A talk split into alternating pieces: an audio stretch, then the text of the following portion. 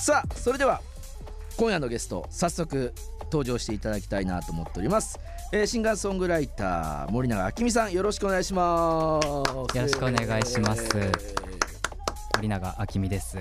あのー僕もね事前にいろいろとチェックさせていただいて非常に素敵な歌や PV もたくさんなので皆さんもぜひ、えーね、先に見ている方もたくさんいらっしゃるかなと思いますけれどもまずは森永明美さんプロフィールを僕の方から簡単に紹介させていただきたいなと思います。よろしくお願いします。よろしくお願いします。1991年生まれ群馬県出身ということでねバラエティ豊かな楽曲は遊び心のあるレタリーな、えー世界観を表現していると。2018年にデモテープをもとに1年がかりで制作したファースト EP「オマージュの部屋」をリリース。2019年にはフジロックフェスティバルうー19ね、えールーキア55なんとそしてリンゴ音楽祭2019にも出演しておりますで2020年より菅佐野さんとかアムパムう等のライブメンバーも務めるアレンジャーベーシストの森川祐希さんと共同制作者として森川さんを加えて、えー現在至るということでございますけれどもはい。この名前がまずかっこいいなと思いましたが 森永明美。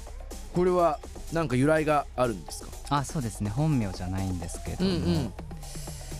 えーっとまあ漢字？井上陽水の陽と。はいはいはいはえっと松任谷由実さんのみいすごいね。そこから？本当に？一番あの風呂敷を広げてみようということで。すごいね。もう初めからじゃあそこ行こうぜっていうことでつけた名前ね。そうです。てっぺんの二人をいやもうじゃあもちろん自分ご自身も大好きだということですか？とそうですね、えー素ずっと好きです。お二人とも。敵なまたあのこう意識表明も含めてですけど名前にね。でも「あきみ」っていうとなんか結構女性のアーティストにイメージされません？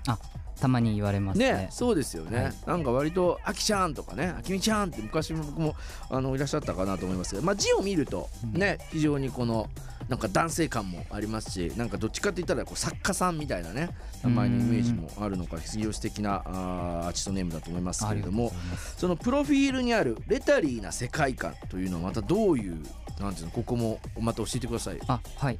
えっとまあレタリーっていうとえっと語源はちょっとよく知らないんですけれども、うんうんえっとまあレターだったりはいはいはいはい。えっレタリング？あの習字の時に出てくるとかあとはなんだろうまあそんなような意味でまああの小説とか映画とかとまた違った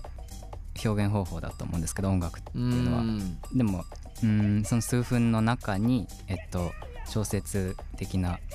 部分があったりとかそうですね。は聞き手にこう。委ねてみるとかっていう、えっと部分を大事に、えっと作っ作曲しているうといやもう意味ですね。はい。まずは多分曲を皆さん聴いてもらってその雰囲気もそうですけれども、はい。あのいろいろあの森永さんのねえバックグラウンドとかバックボーンも含めてですけど聴いていきたいなと思いますのでじゃあまずは1曲目森永さんからの